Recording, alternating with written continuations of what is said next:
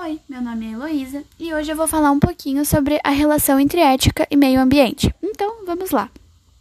A primeira pergunta é: qual é a importância da ética para a preservação do meio ambiente? Bom, eu acho que nesse assunto é importante dizer que a ética tem uma capacidade especial e que ela poderia sim evitar que alguns danos ambientais que acontecem muito hoje não acontecessem. É claro, eu digo em menor quantidade, não totalmente. Mas é claro, se todas as pessoas aplicassem ela em casa, na escola, no trabalho, na rua, enfim, onde as pessoas vão e estão. O segundo tópico é mais relacionado ao uso da ciência na saúde. Os cientistas estão frequentemente procurando cura para as doenças e problemas de saúde das pessoas. Contudo, em algumas situações, a natureza humana passa por mudanças que eu acho antiético e incorreto. Eu acho antiético e incorreto você forçar a natureza humana a passar por uma modificação, mudança que ela não é acostumada, digamos assim, a passar. Bom, o segundo tópico é a ética e a preservação do meio ambiente estão interligados? E a resposta é claro que eles estão. Por quê? Vou dar um, alguns exemplos. Uh, até naquele momento que a gente pega uma flor, arranca ela para cheirar, a gente não está pensando, digamos assim, nos sentimentos da flor. Porque sim, a flor é um ser vivo como todos os outros, que tem sentimentos, sente dor, enfim.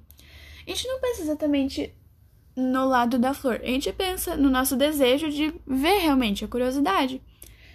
E se for analisar bem, isso sim, se as pessoas fizerem demasiadamente.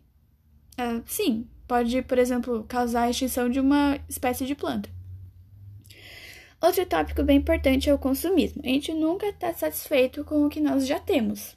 Querendo mais e mais, a produção de lixo aumenta, a poluição aumenta e isso pode, consequentemente, causar a morte de animais por intoxicação, engasgamento. Isso também pode, é claro, destruir habitats naturais, causando também a extinção, né? Bom, eu acredito que uma possível solução seja avaliar as nossas compras. Por exemplo, no mercado, ao invés de comprar um produto com muito plástico, muito papel, enfim, muito vidro, uh, optar por aquele que tem menos número de embalagens. Isso também pode ajudar muito o meio ambiente.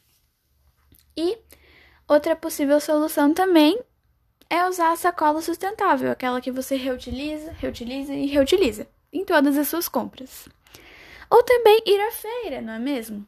Isso também pode ajudar muito. Tem menos embalagens e você também tem mais facilidade para reciclar e gastar menos lixo e produzir mais lixo também. Isso pode ajudar muito o meio ambiente. E é claro, economizar água.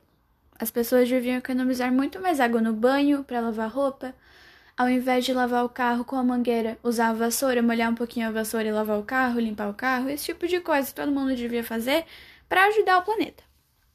Bom, esse foi o podcast. Eu espero que você tenha gostado e até mais.